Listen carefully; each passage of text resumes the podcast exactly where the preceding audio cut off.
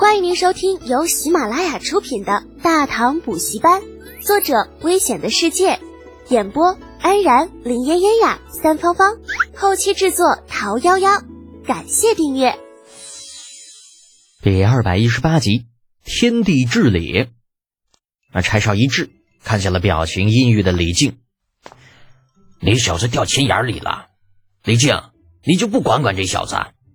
李浩知道这个时候不能让老头子开口，连忙接过话头：“哎，儿大不由爷呢，柴叔，小侄还没娶媳妇儿，您总得让我攒点老婆本吧？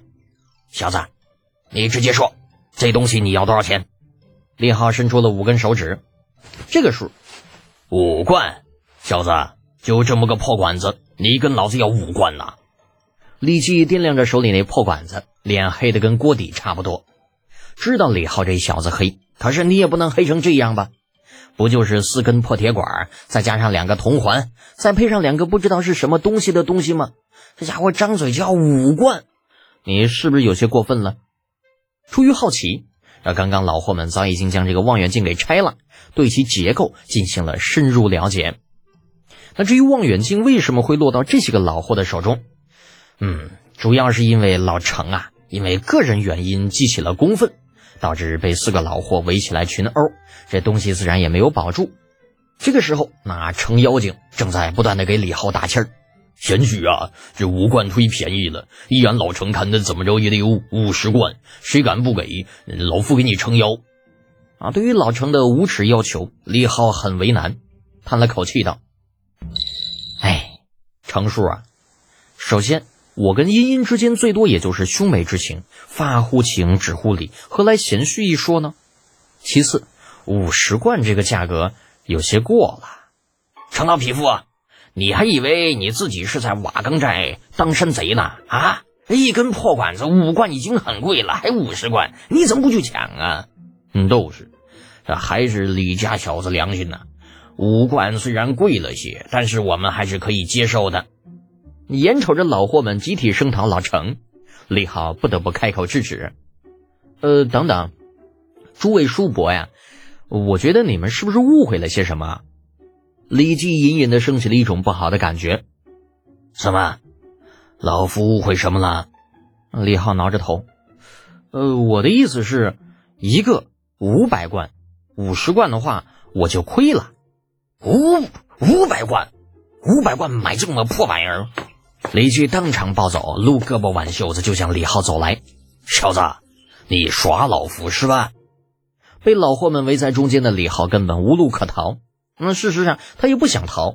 面对李记，摊开了手。李叔啊，这买东西你不能只看材料吧？千里望的材料加在一起，的确是五十文都不值。可其中包含的天地之理却值很多钱呢。所以五百贯。我卖的是脑子，是知识，是天地至理，而不仅仅是一些铜与铁。看在李靖的面子上，李记自然不会真的对李浩动手，但是这并不等于他认可了李浩的报价。天地至理，你小子拿老夫当傻子忽悠是吧？李浩露出了对牛弹琴的表情。李叔，这事我还真就没有忽悠你。你要是不信，千里望就在你手里。你重新打造一套铁管试试，你组装起来看看它还好使不好使？嘿，老子还真就不信这邪了。简单到不能再简单的铁管，外加两个铜圈罢了，怎么就不一样嘞？李记不信，柴少不信，啊，刚刚完成了颁奖仪式的李二同志同样不信。小子，要是重新打造一套可以使用，你怎么说？要是重新打造一套铁管就能使用，我这千里望免费供应。李浩信心十足，在没有推行标准化作业之前，重新打造出来的铁管与铜环能与原来的镜片配套使用，这纯属就是小概率事件。啊，如果真能够配合到一起用，他也认了啊。反正这东西的确不怎么值钱。为了省下五百贯，老霍们欣然同意了李浩的承诺。李二也对此表示支持。千里望被抢回来之后，他也亲自试验过，很清楚其中的军事上的重要作用。考虑到将来需要将此物配备全军，李儿很希望将座间能够争气点儿。李靖多少有些紧张，那钱不钱的他不在乎，关键是如何善后啊！自家小子什么德行，没人比他更清楚。如果试验成功了还好，大不了李家亏点钱，那反正自家眼下还比较富裕，不差这点钱。可问题是失败了怎么办呢？这小子可是说到做到的主儿，这万一打造出来的铁管与那两个玻璃片配合不上，嗯，他可是真敢索要五百贯的。到那个时候，自己到底要不要主动降点价呢？一群人浩浩荡荡出了皇宫，直奔将座间。将座间老韩原本在休假，在得知李二驾临江左金之后，不敢怠慢，召集所有人就回来加班了。不过好在这次需要的东西并不复杂，啊，几个铁管很快就被打造了出来。借着套楼纹的功夫，李承前就凑到了李浩的身边捅捅他：“德简，怎么样？”有把握没有啊？我办事你还不放心吗？李浩挤挤眼睛。对了，还没恭喜你了，得了上朝的机会，可要抓住了啊！别像以前那样天天偷懒。李承前闻言翻了个小白眼儿。切，本宫偷懒？李德简说这话的时候，你良心不会痛吗？良心是什么呀？啊！李承前一阵无语。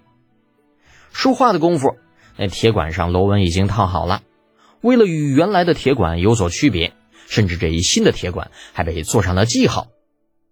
李琦将所有东西拿到一起，对李浩勾了勾手指：“小子，你看好了啊，这几家都是新打造出来的，你待会儿千万别说老夫赖皮。”李浩微微一笑：“李叔，请。”咔咔几声，四根铁管被接连套在一起。那旧的望远镜上的镜片被拆了下来，装到了新的铁管上。一整套动作，李记做的是行云流水。下一刻，只见这老货用十分装逼的动作，将装好的望远镜举到眼前拉开。咦，怎么回事呢？咋拉不动嘞？哎，茂公啊，咋回事啊？看到啥了？就是说说呀。老货们急不可耐，连声催促。好半晌，李记面色却是诡异的将这个望远镜放下，那嘴角抽了抽，盯着李浩双眼一眨不眨的问道：“小子，这是为什么呀？明明一样的东西，为何老夫的千里望看不清楚呢？什么？真的看不清啊？”本是抱着看热闹心态而来的李二，好奇心大起，从李记的手中接过了望远镜，放到眼前。那片刻之后，同样是露出了狐疑的表情。难道这东西里边真有什么天地至理吗？李靖看着两人的表情，听着李记的问题，啊，一颗心要沉了下去，完犊子啦！这事情到底还是变成了自己最不希望看到的样子。听众朋友，本集已播讲完毕，请订阅专辑，下集精彩继续哦。